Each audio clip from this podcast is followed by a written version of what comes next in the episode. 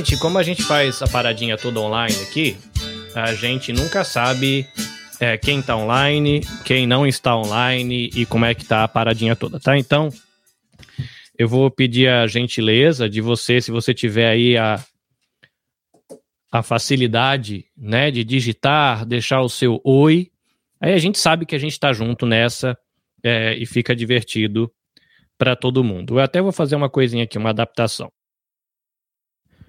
Pronto, agora sim. Agora eu estou com o microfone na mão, eu consigo conversar com vocês bem.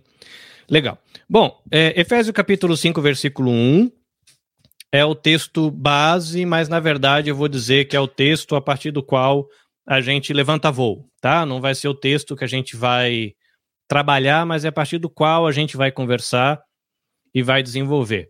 É onde nós estamos aqui. É, a gente está na nossa série Restart, né? Então vou colocar aqui é, que a gente tem conversado sobre aquela nossa visão, né? E a gente tem a galerinha aqui mandando oi, a dona Tereza, a gente tem o Dani, Jane, olá para todo mundo, é bom que vocês estejam aí, é legal. É, tá vendo? A internet é amiguinha da gente, né? A gente consegue fazer aqui, fazer uma conversa ainda que seja é, um pouquinho à distância. E a gente está seguindo né, a nossa, nosso bate-papo conversando sobre a nossa frase. Eu vou colocar a nossa frase aqui na tela para a gente pensar um pouquinho nela de novo. Então vamos lá, um, dois, três, pam. Queremos ser discípulos de Jesus com famílias saudáveis que servem juntas a nossa cidade e o mundo. Uma coisa que eu queria chamar a atenção sua é, nessa frase é o fato de a gente dizer discípulos de Jesus com famílias saudáveis que servem juntas. Por quê? Existem duas maneiras de escrever essa frase, e dependendo da, da maneira que a gente escreve, essa frase ela vai dar é, um tom diferente. Se a gente disser queremos ser discípulos de Jesus com famílias saudáveis que servem juntos a nossa cidade e o mundo. Se a gente diz dessa maneira, é, a nossa atenção ela vai para a questão da palavra discípulo, né? Que aí vai discípulos de Jesus com famílias saudáveis, esses discípulos servem juntos a nossa cidade e o mundo. Mas se você dá uma olhadinha aqui, ela está escrita um pouquinho diferente. É queremos ser discípulos de Jesus com famílias saudáveis, e essas famílias saudáveis servem juntas a nossa cidade e o mundo. É uma informação, um detalhezinho mas que ela chama atenção um pouco mais para a ideia do coletivo e não para a ideia do individual. Né? Se a gente colocar discípulos que servem juntos, a gente poderia considerar a possibilidade né, de que é, eu, como discípulo, eu estou disposto a andar junto, mas os membros da minha família não. Né? O pessoal da minha família não quer. Mas eu quero ser um discípulo de Jesus, eu tenho uma família saudável, né? mas na verdade a minha família não, não vai muito com a cara da família do outro, mas eu tô afim, né? Então, mas não é essa a ideia. A gente quer ser uma igreja onde discípulos saudáveis são aquelas pessoas que vivem no contexto de uma família saudável e toda essa família, ela está comprometida em caminhar junto, né? Queremos ser discípulos de Jesus com famílias saudáveis e essa família inteira está comprometida, interessada em servir junto, servir em unidade a nossa cidade e o mundo. Pois bem, né, essa é a frase que a gente tem caminhado com ela já desde acho que do final do ano passado e a gente chega aqui é, na parte do famílias saudáveis que servem juntas. Famílias que servem juntas, famílias que estão interessadas em caminhar junto, famílias que estão comprometidas com o ser família de Deus, de caminhar junto. E aí eu coloquei aqui como tema do nosso bate-papo hoje, antes do o quê, o porquê. Antes do que, o porquê. E a gente vai fazer aqui a leitura é, de Efésios capítulo 5, versículo 1. Eu acredito que ele entra aí um pouquinho no versículo 2, mas eu, eu escolhi aqui uma tradução que é a tradução a mensagem, que na verdade não é uma tradução, ela é algo que é chamado de uma paráfrase. É como se alguém estivesse lendo a Bíblia e contando a Bíblia de um jeito mais fácil de entender. É quase como alguém contando a Bíblia do, numa fogueira, né? Tio Dani gosta de acampamento, tá lá no acampamento, você lê a Bíblia, umas palavras meio difíceis, e você lê para você e conta a Bíblia para a pessoa em palavras mais fáceis. Isso que é a Bíblia Mensagem. Então, na NVI, eu vou ler aqui, está escrito assim: portanto, capítulo 5, versículo 1: Sejam imitadores de Deus como filhos amados, e vivam em amor, como também Cristo nos amou e se entregou por nós como oferta e sacrifício de aroma agradável a Deus. Mas eu achei legal a maneira como a Bíblia, a mensagem coloca, que ele fala: observem bem o que Deus faz e façam o mesmo. Ajam como filhos que aprendem com os pais. E o que Deus faz é principalmente amar vocês. Aprenda com Ele a vida de amor. É, eu não sei você, mas eu acredito que é muito comum para nós pais a gente lidar com os nossos filhos, primeiro dizendo o não, e depois, quando eles perguntam, a gente explica o porquê. Né? É a criança pequenininha, não sei o que que tem, deve ter um radar dentro das crianças pequenas, que elas saem engatinhando e vão enfiar coisa na tomada. Vai entender o porquê, mas é assim que funciona.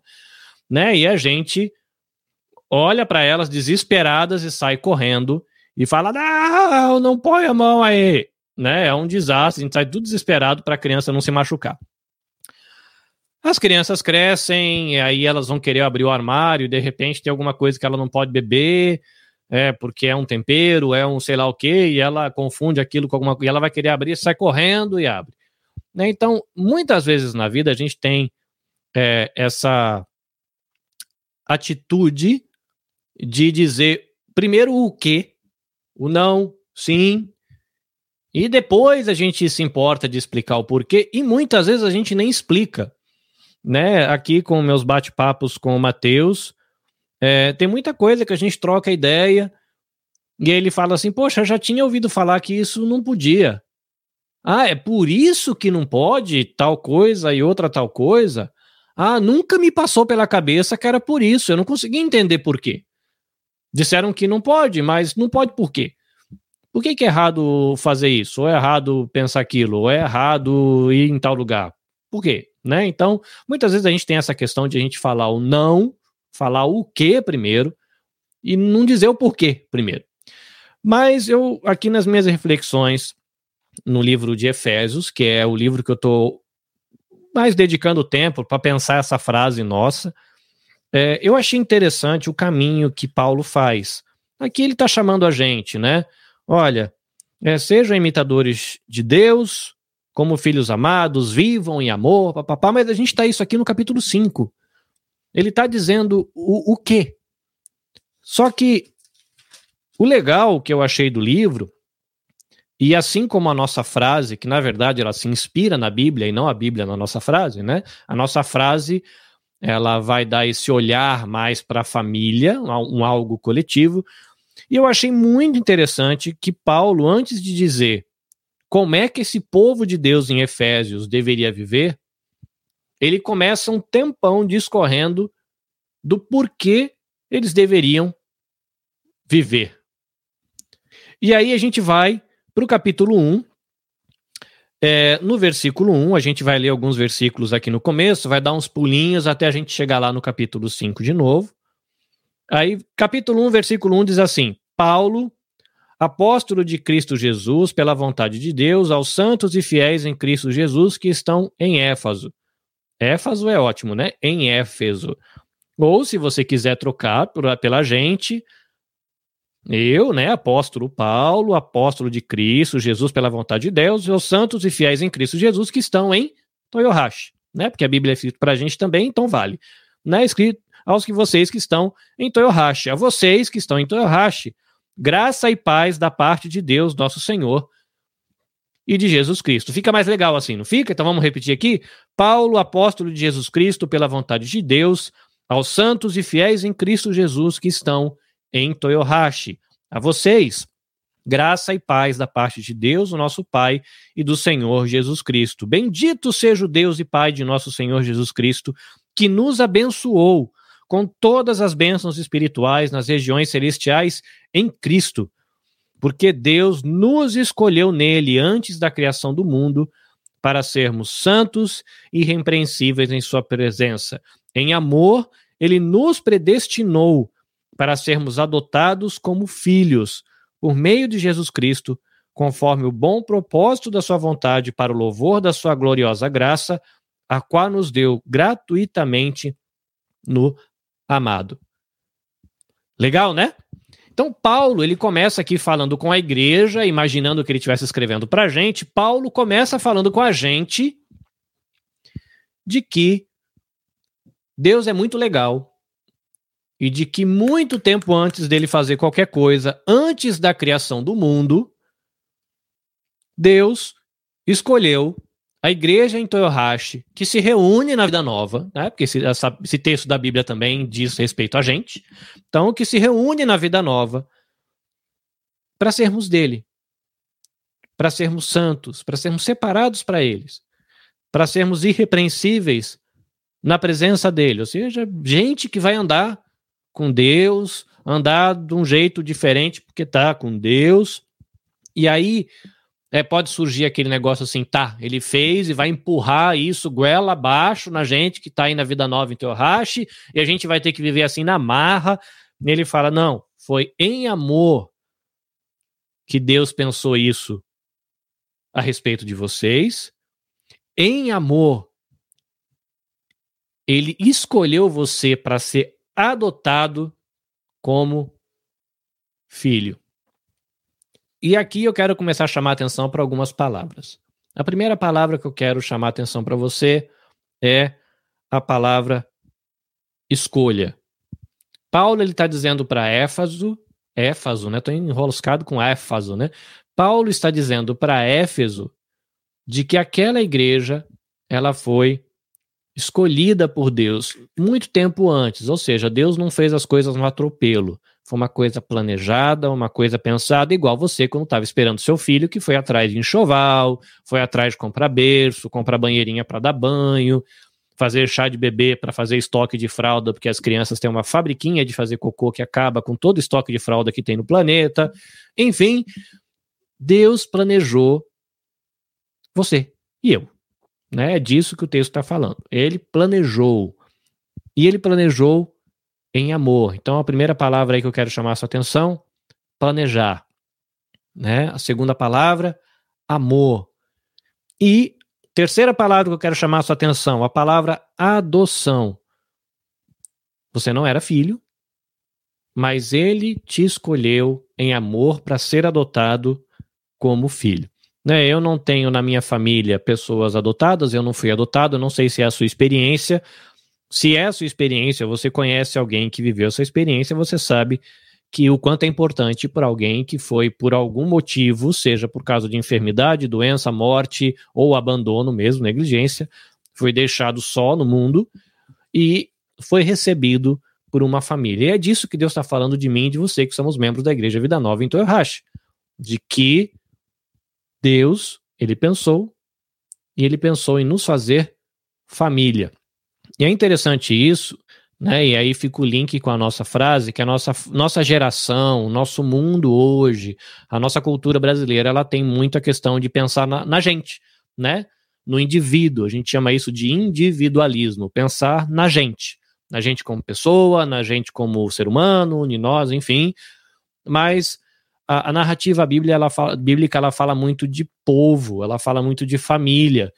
Né? Ela não fala de Deus fazendo indivíduos ela fala de Deus chamando um povo, de Deus construindo um reino, de Deus chamando uma família. E aqui, Paulo, na hora de trocar uma ideia com essa igreja, e o Espírito de Deus, enquanto está trocando uma ideia aqui com a gente, a narrativa ela começa falando de filhos, falando de pai, falando de planejamento, falando de estar junto.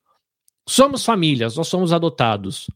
Mas se você pensar na experiência de adoção, Infelizmente, existem algumas experiências de adoção que não dão certo e a criança ou adolescente acaba voltando para esse lar de abrigo. E aí, quando a gente traz essa palavra adoção, fala, poxa, eu não sou um filho legítimo de Deus, eu sou um adotado. E aí? Hum, será que Deus vai tim, né, dar um, bota fora daqui um tempo, né? Ele vai jogar fora, mas é quando a gente chega é, no versículo 13, ele, no capítulo 1 ainda, ele diz assim: Olha, quando vocês ouviram e creram na palavra da verdade, o evangelho que salvou vocês, vocês foram selados em Cristo, que é como bater um Cã dizendo assim: Você me pertence.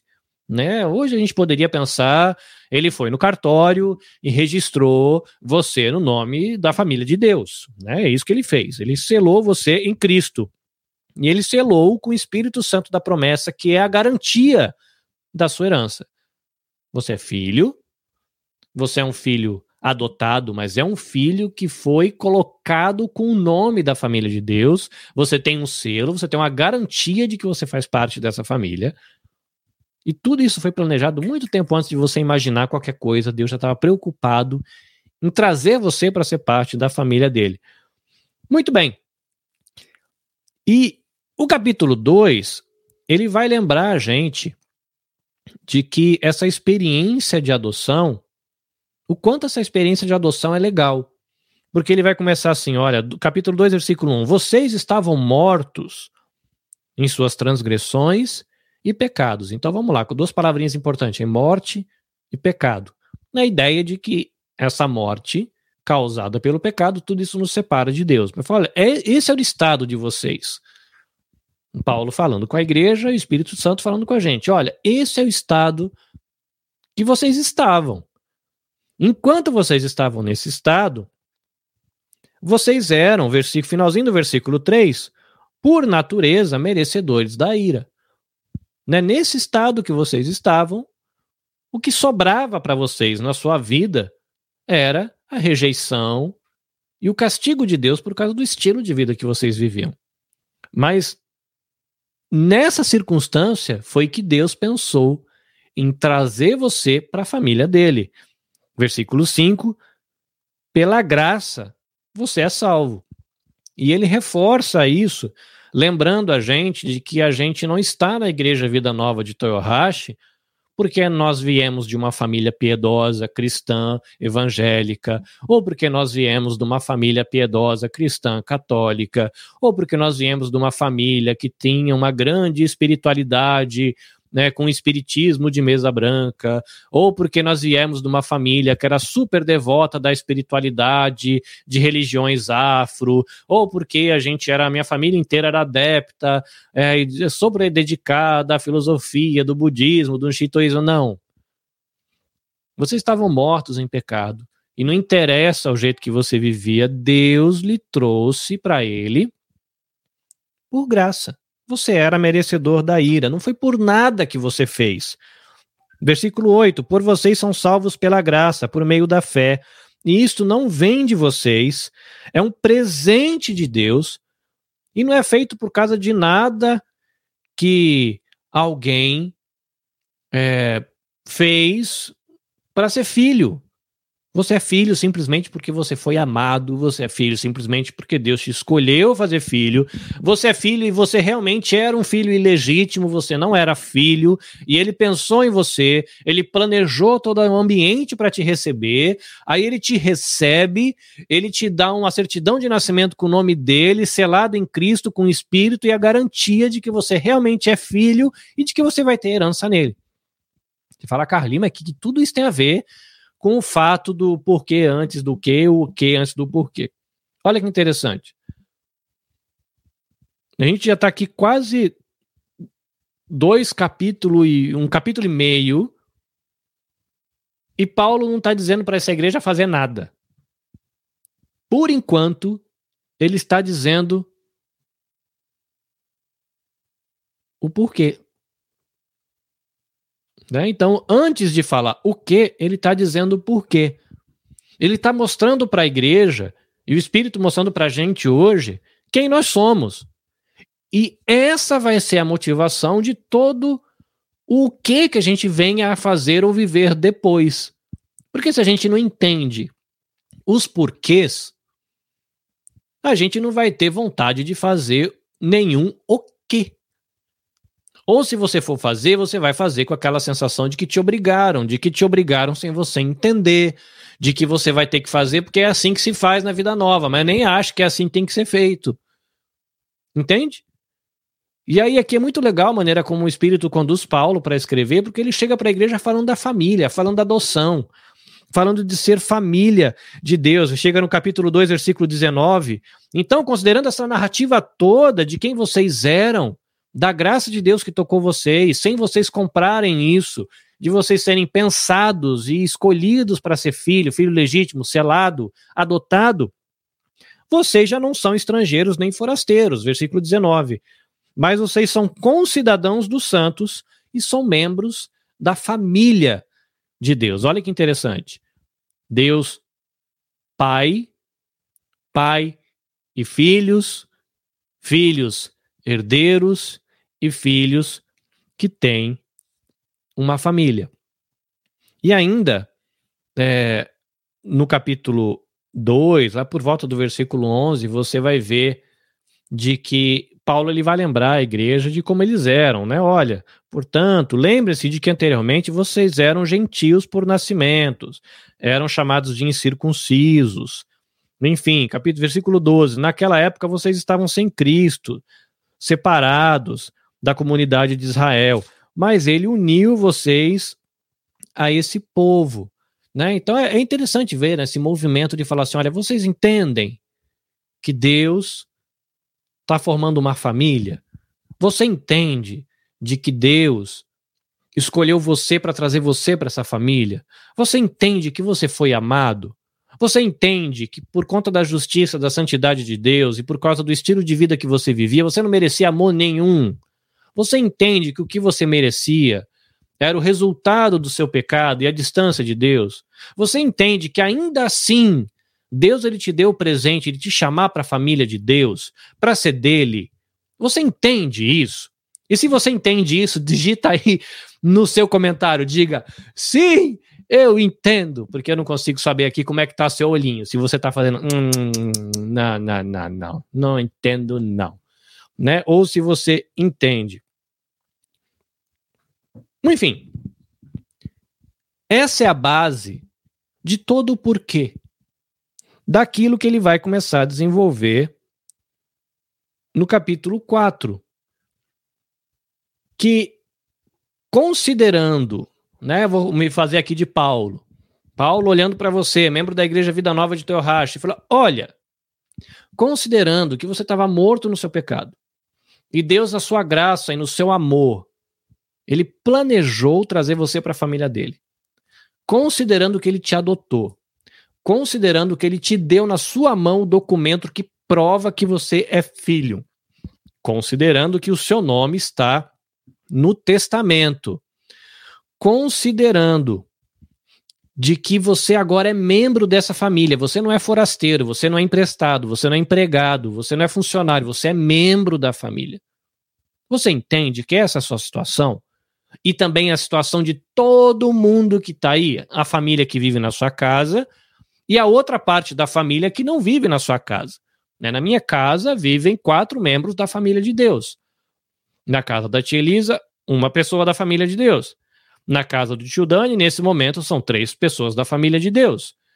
Na casa do Celso e da Jane, são três pessoas da família de Deus. Enfim, mas todos nós somos membros dessa família, nós somos uma grande família escolhida e planejada por Deus. Logo, diz Paulo no capítulo 4, versículo 1, eu peço a vocês, então eu rogo a vocês, e aí começam a chegar alguns verbos, porque ele deu o porquê a gente deve ser de determinada maneira, e agora ele vai começar a dizer o porquê. Como é que vocês devem viver? E aí, se você tiver um título aí na NVI no seu capítulo 4, Está escrito aí, unidade do corpo de Cristo. Esse título não está na Bíblia, mas enfim, eles colocaram para ajudar a gente a entender o que, que vai vir na Bíblia depois, tá? Quando eu digo que não está na Bíblia, não está no texto original, né? Mas é um título que ajuda a gente. Como prisioneiro no Senhor, que Paulo estava preso, eu rogo que vocês vivam de maneira digna da vocação que vocês receberam. Falei, gente, vocês foram chamados por Deus, o Pai para ser filho. Vocês foram adotados como filho, para viver de maneira separada, para viver diante dele, para caminhar com ele. E não é um filho qualquer, você tem toda a documentação que prova você é filho, você tem o passaporte, pode ir para qualquer país que o seu pai tem visto. Então, viva de maneira que você honre esse chamado que você recebeu de Deus. Carlinhos, Elisa, Yuko, Celso, né, todo mundo. Viva de maneira digna essa chamada, essa vocação que você recebeu. E aí, como é que é viver essa maneira digna uns com os outros quando a gente está pensando é, em uns com os outros, já que você imagina uma família que a gente tem no Brasil, né, aquelas famílias que compram uma Kombi e adotam um monte de filho e é um negro, um loirinho, um indiano, um chinês, um com carinha de brasileiro carioca, outro com carinha de brasileiro mineiro, um bem branquelinha, um loiro do olho azul e outro bem negro. Isso é a gente, né? Aquela mistureba de coisa, cada um veio de um canto do Brasil, e aí você enfia todo mundo com o mesmo nome dentro de uma mesma casa para ser uma única família. É de se esperar que a gente vai se estranhar, né? né? Tem gente que come feijão por baixo, tem gente que come feijão por cima.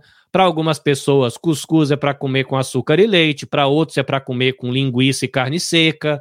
Né? Tem gente que bota cuscuz no ovo, né? Paulista no, no é, ovo e ervilha dentro do cuscuz, né? Uma mania que não dá para entender porque que paulista tem, mas faz. Aí no norte tem gente que come com leite e açúcar, que da minha parte eu penso que é o certo. Tem gente que gosta de comer com carne seca, enfim.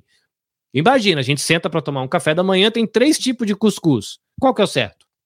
O arroz é por baixo ou por cima? A farofa tem cenoura ou não tem cenoura? Vinagre. Guarda onde? Em cima da pia ou debaixo da pia? O óleo é na lata ou tira da lata? É de se esperar que a gente vai ter confusão e Paulo sabia isso e Deus sabia isso. A gente é diferente, mas a gente foi adotado para ser família. Então, sejam completamente humildes e dóceis. Sejam pacientes, suportando uns aos outros ao, com amor. E suportar, né, dá trabalho né? Tem a questão de suportar, de dar suporte, tem a questão de suportar, de aguentar mesmo. Porque às vezes a gente acorda e não tá afim de olhar nem para a cara da gente, mas o outro vai ter que ficar aguentando a gente. Às vezes a gente dormiu pouco e tá xingando até a sombra, aí vai para a igreja xinga o irmãozinho. Então o que a gente faz nessas horas? Né? Quando a gente recebe aquele irmãozinho que acordou azedo, chupou é, limão com, com, sei lá, e comeu salada de giló antes de ir pro culto. Você seja humilde, seja dócil, seja paciente, suporta com amor. Aí você vai responder assim: Ô Carlinhos, fala sério, mano, isso dá trabalho. E aí Paulo sabe, o Espírito de Deus sabe, eu sei. Então, façam todo o esforço para conservar a unidade do espírito pelo vínculo da paz. Esforço, unidade, gente, dá trabalho. Andar com gente que é diferente da gente dá trabalho, mesmo que a gente saiba que tem o mesmo pai. Você que tem os seus irmãos biológicos, existem famílias que os irmãos biológicos nem se falam, tamanha treta que deu. A gente não é irmão biológico. A gente é irmão de sangue, mas o sangue de Cristo. Nós temos a, o carimbo de sermos da mesma família, mas nós somos a mesma família em Cristo. A gente veio de tradições diferentes, de tradições familiares diferentes, de tradições religiosas diferentes, de tradições culturais diferentes. Eu sou de uma família descendente de espanhol que não seguia uma tradição espanhola. A tradição da família era a tradição nordestina, um monte de baiano na família. Você, de repente, veio de uma família, sei lá, paranaense, mas que seguia a tradição nipônica. O outro veio de uma família nordestina, mas que seguia a tradição nipônica. Então já tem uma salada de, de cultura. E tudo isso vai ser colocado numa mesma família. Então vai dar atrito, vai dar estresse, a gente vai se estranhar. Tirando isso, a gente ainda tem é, a questão dos temperamentos. Tem pessoa que ela é mais é, quieta. Tem pessoa é, que é mais é, explosiva. Tem pessoa que ela engole 70 milhões de sapo e chora em casa. Tem pessoa que se ela engolir metade de uma mexerica, ela já sai dando tapa em todo mundo. Então, além das nossas culturas familiares, além da cultura da região do Brasil onde a gente veio, além da cultura da tradição da, da ascendência que a gente tem, mais africana, mais oriental, mais europeia, mais, enfim, árabe, não sei. A gente ainda tem os temperamentos, a gente vai colocar tudo isso ali.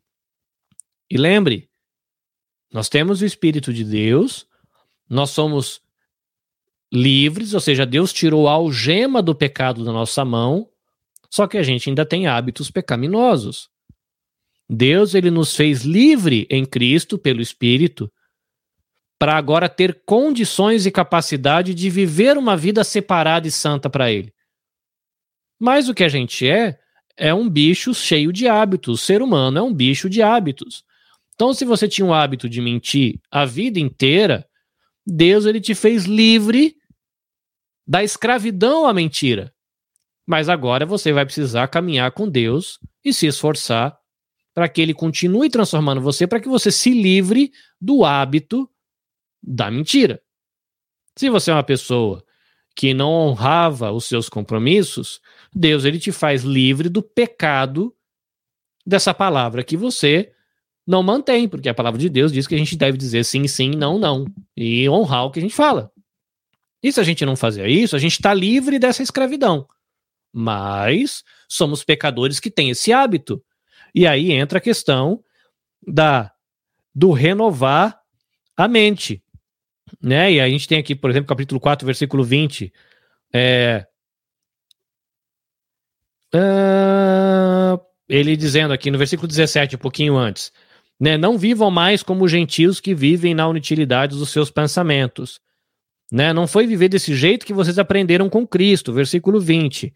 Nele, em Jesus, vocês foram ensinados de acordo com a verdade que está em Cristo. Quanto à antiga maneira de viver, vocês foram ensinados a se desvestir, despir-se do velho homem que se corrompem por desejos enganosos e a serem renovados no modo de pensar e a colocar roupa nova, a se revestir do novo homem, criado para ser semelhante a Deus em justiça em santidade que são provenientes da verdade do evangelho. Olha que interessante.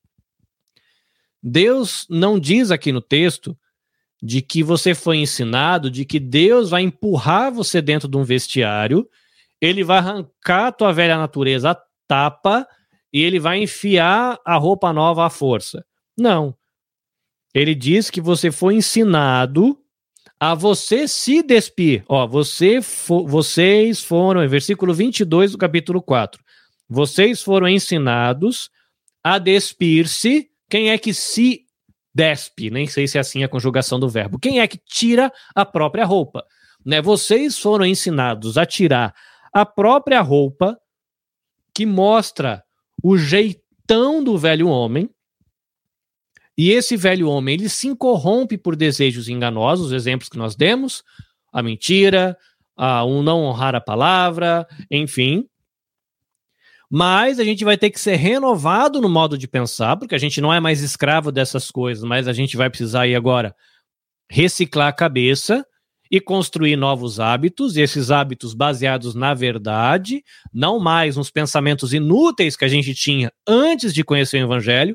Então não interessa a tradição da religião que você seguia antes, não interessa a tradição do lugar do Brasil que você vivia antes, não interessa a cultura familiar que você vivia antes, não interessa a cultura da sua ascendência, seja árabe, africana, oriental, europeia, não importa. O que importa que em Cristo a verdade do evangelho registrada na palavra, ela te ensina a você começar a jogar fora coisas que são do velho homem estão relacionadas ao pecado, porque nem tudo está relacionado ao pecado, e ele ensina que você deve começar a se vestir do novo homem. E olha que interessante, é algo que você vai ter que fazer. A força para isso vai vir do Espírito de Deus. A liberdade para isso acontecer virá do Espírito de Deus. Mas é você que vai ter que fazer. Agora imagina, vamos voltar à nossa história. Nós estamos entendendo pelo livro de Efésios, ou a carta de Paulo aos cristãos que moravam em Éfeso, de que nós somos família. Uma família feita de gente pecadora, liberta da escravidão do pecado, que está no processo de trocar a roupa de velho homem que pensa de maneira inútil e vestir a roupa nova do homem que pensa segundo o evangelho, para viver família, porque é isso que Deus nos chamou para ser. Ele é pai e nos chama para ser família. Nesse processo da gente tirar uma roupinha e pôr outra, não sei você, sabe aquela roupa que às vezes você tem um pijama, você tem uma camiseta, tem um chinelinho havaiana, a camiseta ela parece mais um pano de chão. Mas é tão gostosa para dormir. A gola tá toda desbeiçada, toda ralada. Mas você põe ela, ela te abraça, aquela camiseta velha, fedida, manchada, mas ela te dá um abraço. É tão gostoso usar aquela camisa para trabalhar. Ou aquela meia que tá toda desgarçada, mas é tão quentinha no pé. Aquele tênis que já tá meio desbeiçado, mas ele te ama. Às vezes a gente tirar essa roupa do velho homem dá trabalho. Mas o tirar essa roupa velha e colocar a roupa do novo homem é o que vai permitir que a gente consiga viver família em harmonia. E se você parar para pensar, agora começa a fazer mais sentido por que, que a gente tem tanto atrito.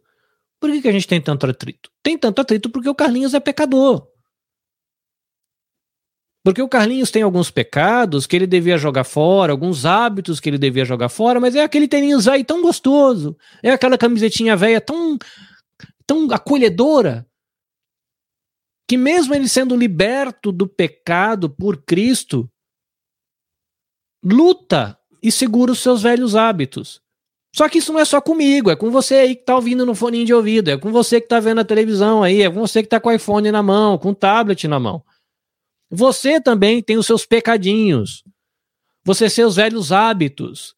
Você tem as suas manias, que muitas vezes são manias pecaminosas e que você não abre mão. E você abre, depois você olha aquela camiseta no lixo, se arrepende de ter jogado fora, pega, bota para lavar, usa de novo. E esse monte de filho que está sendo reciclado e aprendendo a ser filho do Pai do céu, se junta na igreja e aí o perrengue começa.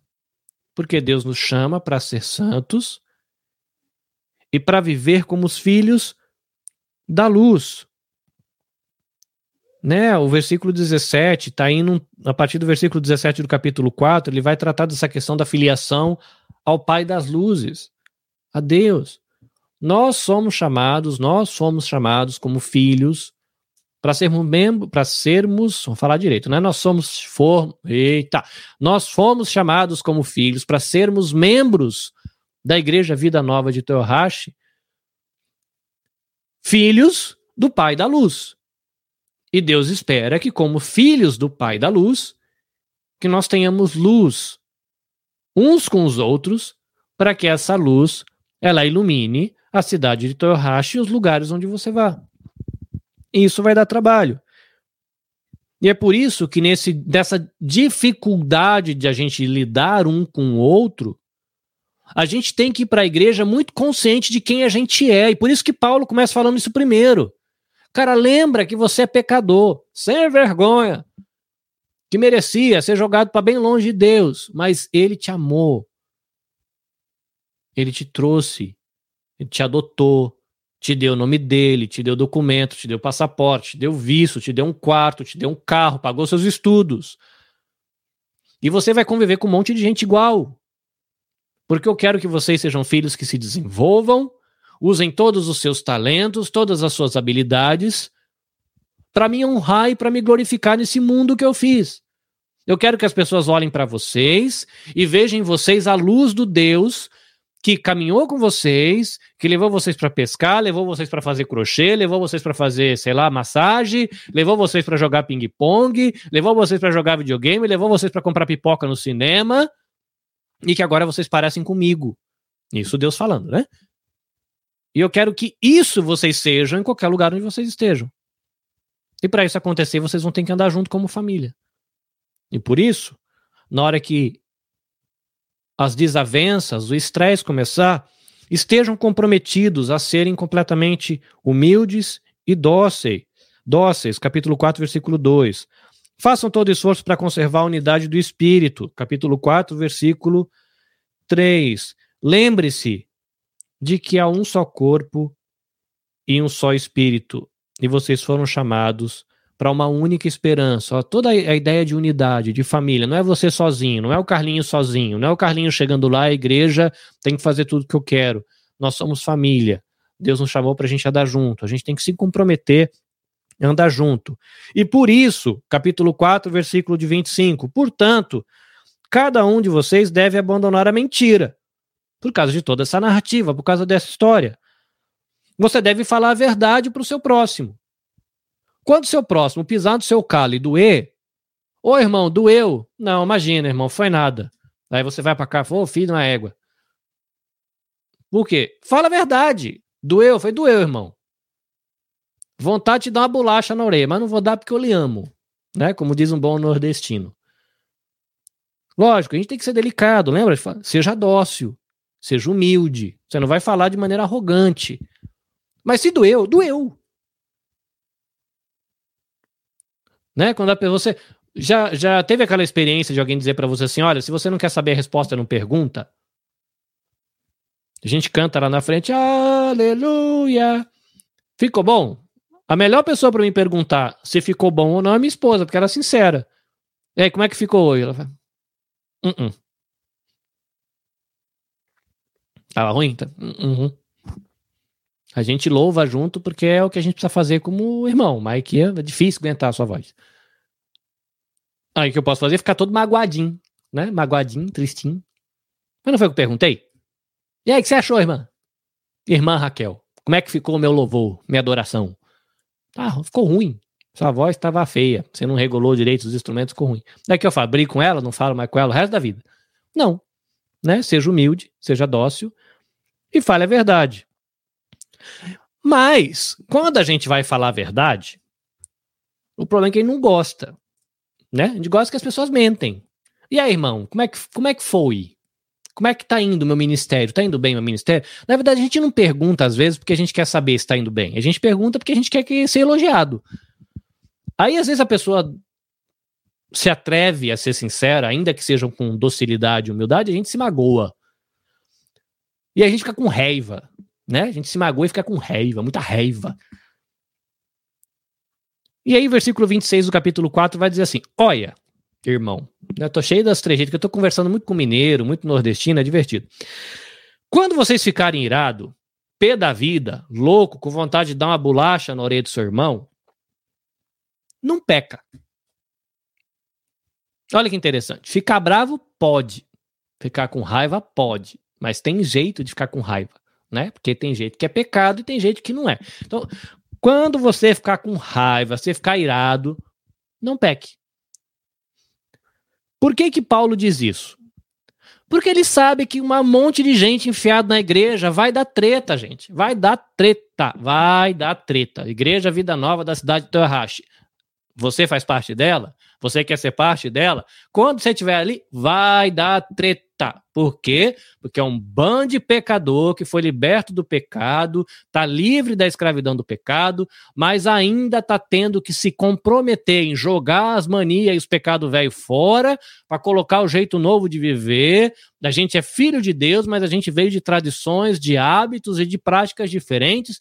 Quando bota tudo isso numa panela de pressão chamada igreja, dá treta dá treta.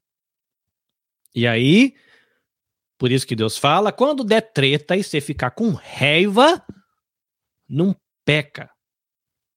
E bota um gelinho na sua raiva antes do sol baixar. Né? Então, se você tretar de manhã, você ainda vai ter mais tempo. Se você tretar à noite, você vai ter mais trabalho, porque você vai ter que dar uma sossegada mais rápido, tá bom? Mas é assim, a gente vai se estranhar. E Paulo não fala se por acaso, talvez, quem sabe, chegar a acontecer. Não, ele fala quando acontecer, porque ele já sabe que vai acontecer. Entendeu? Deus já sabia que ia acontecer, aí Deus já falou para Paulo quando ele estava lá escrevendo, já direcionou ele para falar: põe a palavra quando, não põe a palavra se. Porque senão o povo lá da Igreja Vida Nova de Toyohashi, eles vão lá para a igreja achando que não dá problema. Aí depois, quando dá problema, aí fica lá o povo assim, ai, esses crentes tudo falso. Por isso que eu saí da igreja. Ah, esses crentes é tudo falso. Por isso que eu não gosto mais da igreja. Tudo, tudo farsante. Porque vão lá na igreja, mas não vive nada do que faz. Inclusive você que quer sair. Porque aqui a Bíblia está dizendo que é para você manter o vínculo da paz, com humildade, com compromisso. Se você não quer sair, e você quer sair da igreja porque você teve um atrito, você é outro farsante que não quer fazer o que Deus está te dizendo. Você está acusando os outros de querer, que não quer, tá lá. Ah, o povo não quer viver o que Deus, eu vou lá e eu fico todo dodói. Então eu vou sair. Você também que está saindo é outro tratante farsante que precisa jogar a vestimenta velha do pecado, dos seus velhos hábitos, da maneira inútil de pensar que você tinha antes de conhecer o Evangelho e aprender com o Evangelho uma maneira útil de pensar para que você consiga viver em unidade, sendo família de Deus, para que você seja luz com a família de Deus e leve essa luz para qualquer canto que tu for. Seja para o Iaquim, seja para o Hiroquim, seja para o Bentô, seja para a fábrica, para lift ou para linha ou para costura, ou para aula, ou sei lá para onde. Entendeu? Apazigue a sua ira. E se você tinha um hábito de ser mão, livre, mão leve, né? Versículo 28 do capítulo 4. Se você furtava, não furta mais. Você roubava, Deus te fez livre do roubo. O hábito de roubar, ele vai estar tá aí. Você vai ter que jogar fora trabalhe, faça o que é útil com a sua mão, para que você tenha o que repartir com quem tiver necessidade. E é legal que a Bíblia ela trabalha com essa dualidade, né, do tirar e colocar. Você tira o que é do velho homem e coloca o que é do homem novo. Você roubava? Então não rouba. Põe a roupa nova, né? Já joga o roubo para fora e põe a roupa nova de quem vai trabalhar e vai ter o que dividir. Você vai treinar esse seu novo hábito, treinar essa sua liberdade, você tem uma liberdade, mas essa liberdade ela não está treinada. Então você vai treinar fazendo como? Parando de roubar, se esforçando para não roubar, porque você já está livre disso. Mas você vai trabalhar para ter o que dividir. Você mentia? Muito bem. É um hábito que você tinha. Você está livre desse hábito. Mas agora você vai ter que treinar essa liberdade. Como é que você faz isso? Joga fora o hábito da mentira e coloca o hábito de falar a verdade. Olha que interessante. Nenhuma palavra torpe saia da boca de vocês. E isso é importante falar, né? Porque na hora que dá treta na igreja, os palavrão que a gente sabe na língua portuguesa é uma maravilha, né? De santidade.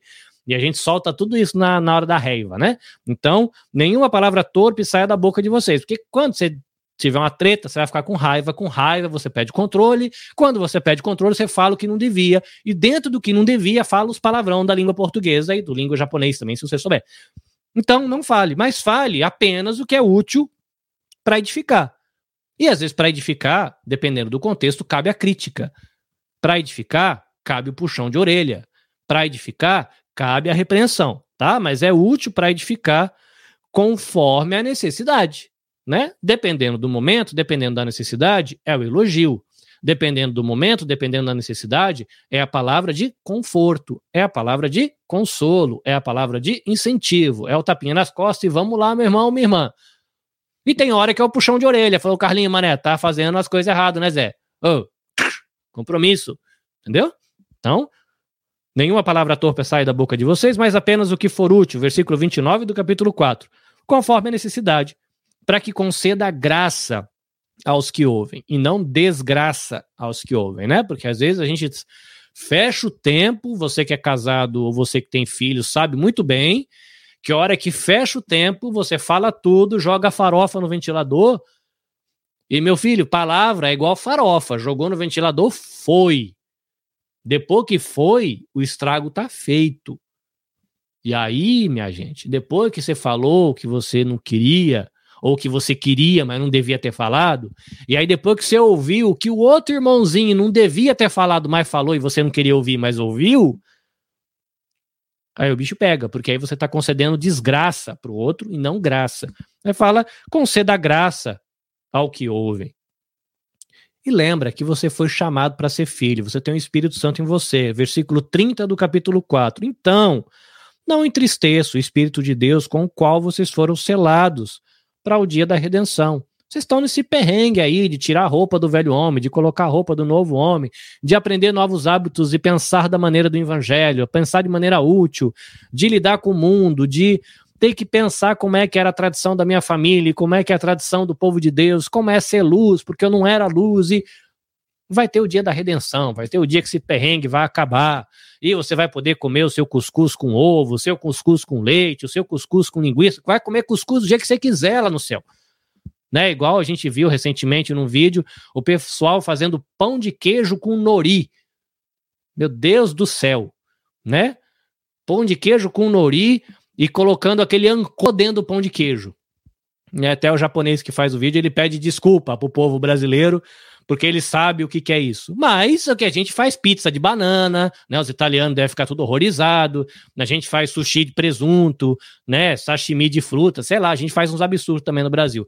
Mas quando você for redimido e no céu e acabar esse perrengue da gente ficar se estranhando, vai estar tá lá japonês comendo pão de queijo com ancô, a gente vai estar tá comendo sushi de banana e todo mundo feliz, porque a treta acabou. Mas até lá, a gente tem que aí é, caminhar comprometidos em andar junto. Gente, isso vai dar trabalho. Né? E por isso que tem que ser um compromisso familiar, um compromisso coletivo de andar junto, essa consciência de quem a gente é em Cristo. É isso que Paulo estava tentando mostrar para a igreja. Olha quem você é, olha quem você é na família.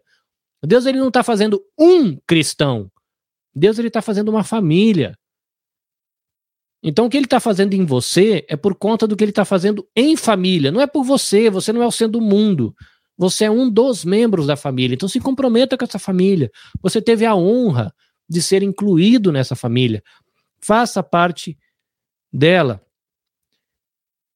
E você deve imaginar que esse processo ele não deve ser fácil. Você deve imaginar de que vão ter momentos que você deveria ter sido extremamente amável e você vai ser completamente estúpido. Você deve imaginar que vai ter momentos onde você deveria ser completamente dócil e você vai ser um completo troglodita ou uma completa troglodita. Você deve imaginar de que haverão momentos onde você não devia falar palavra torpe e você vai usar todos os palavrões que você sabe para xingar o seu irmão dentro da igreja, a sua irmã dentro da igreja. Você vai, vai com certeza saber de que vai ter momentos que você deveria fazer, falar a verdade em amor e você não vai dizer. O negócio vai estar tá ruim e você vai dizer que tá bom. E às vezes o negócio tá bom e por é, orgulho, por inveja, você vai dizer que tá ruim. E você deve imaginar que tudo isso vai marcar a gente. E essas marcas machucam. E machucado dói. Machucado não tratado dói por muito tempo. Uma ferida tratada errado pode dar dor para a vida inteira, pode dar imobilidade. Se você fizer um corte grande no dedinho e não tratar direito, você pode perder parte dos movimentos do dedo, ou o movimento todo, ou perder o dedo. E aí? O que, que a gente faz com essas feridas? A gente ignora, a gente se compromete em tratar, a gente deixa Deus tratar, a gente vai tentar tratar em família disso, como é que é? Vai ficar com um prego enfiado no pé, escondendo do pai e da mãe com medo de tomar uma, um, um puxão de orelha porque você foi andar no meio do mato e não era para ter ido, porque seu pai já falou que não era para você ter andado naquele mato e você foi enfiar um prego no pé, que você faz?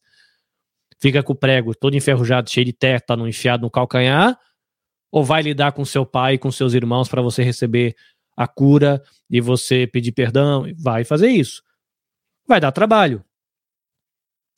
E você pode ser que você guarde muito lixo dentro de você se você não se dispor a tratar dessas coisas e ser tratado dessas coisas. Capítulo 4, versículo 31, um conselho do Espírito de Deus a você, dado por Paulo à igreja de Éfeso. Olha que bonito isso, né?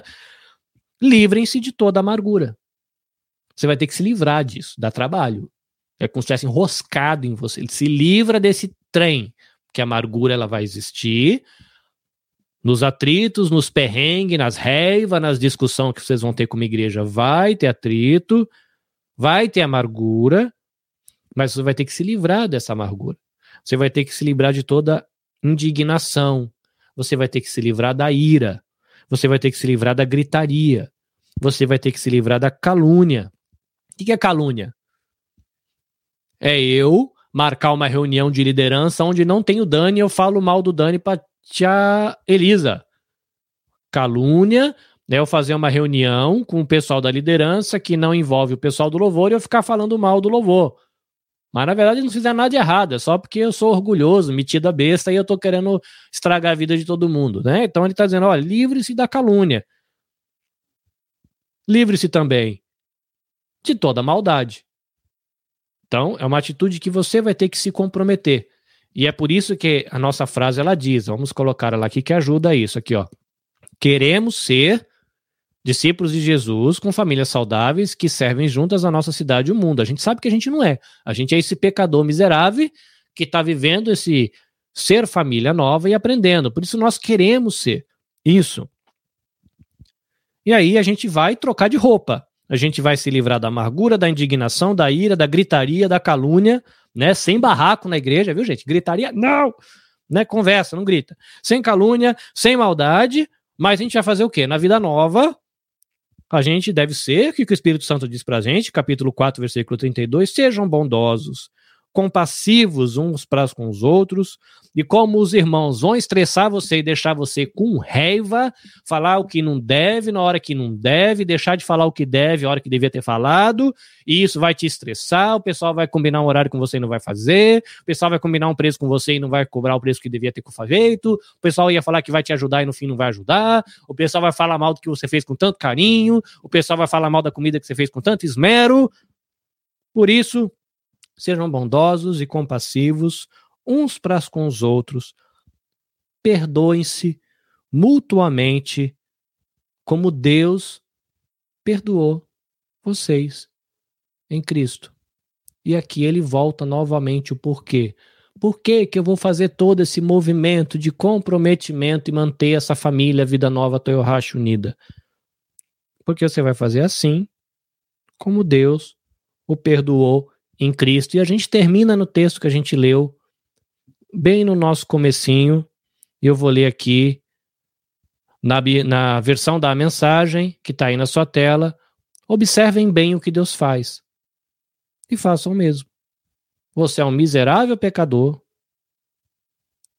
e Deus ainda assim ele te aceita, não te joga fora, ele anda com você, te aconselha. Às vezes ele deixa você quebrar a cara para você aprender, para mim aprender o quanto a gente é teimoso, pecador, colher a consequência do nosso pecado, puxa a orelha, mas também tem afago, tem abraço, tem amor. Observem bem o que Deus faz e façam o mesmo. Vocês da Igreja Vida Nova de Toyohashi, nós da Igreja Vida Nova de Toyohashi, hajamos como filhos que aprendem com os pais. E o que Deus faz? É principalmente amar vocês. Então aprendam com ele a vida de amor. Amém? Eu espero que em Cristo e pela graça de Deus eu consiga manter o meu compromisso de andar em amor, em amizade com você. E eu confio a minha vida e a vida da minha família, a sua família e a você na expectativa de que você também né, se disponha a andar em amor é, na sua caminhada com Cristo e de que esse amor respingue na minha família e nas outras famílias que estão ao seu lado. Amém? Eu vou fazer uma breve oração e a gente vai passar a palavra para Elisa. Vamos orar? Deus, nós te agradecemos por essa tarde. Obrigado pelo livro de Éfeso. Obrigado por Paulo. Obrigado pela maneira como o Senhor o ensinou e a maneira como o Senhor nos ensina hoje. Obrigado porque a gente faz parte de uma igreja onde a gente pode usar palavras fáceis de entender para conversar. Obrigado pela internet, obrigado porque a gente aprendeu a mexer nesse negócio aqui, que às vezes é difícil, a gente sabe fazer comentário agora, a gente sabe fazer live. Deus, obrigado, porque a gente consegue estar tá conectado mesmo estando longe. Deus, obrigado por ser parte da sua família. Eu te agradeço por cada filho seu que o Senhor trouxe para a família Vida Nova de Teohash e nos dá graça, Deus, de viver unidade. Unidade nas nossas próprias casas e depois essa unidade refletida também quando toda essa grande família Igreja Vida Nova de Toyhash se unir para adorar o Senhor junto e para jogar ping-pong com o Senhor e para comer pipoca no cinema com o Senhor e para fazer churrasco, pastel, aleluia, que venha logo esse dia, diante do Senhor, em amizade e em amor. Deus nos dá a graça de caminhar em fidelidade e nos perdoa, porque a gente sabe que a gente é cabeça dura e tem dificuldade de aprender, e às vezes a gente não quer aprender mesmo, mas que o Senhor, na sua graça, nos leve a obedecer ao Senhor e caminhar em fidelidade. Nós oramos assim, em nome de Jesus. Amém.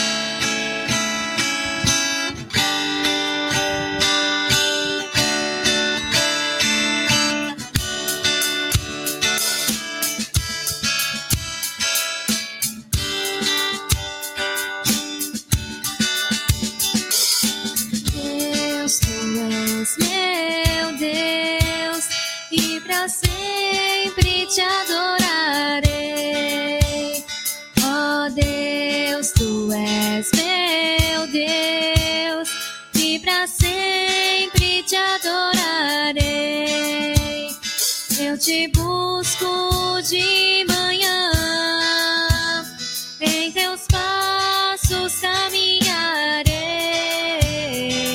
e passo a passo me guias, hoje sempre te seguirei.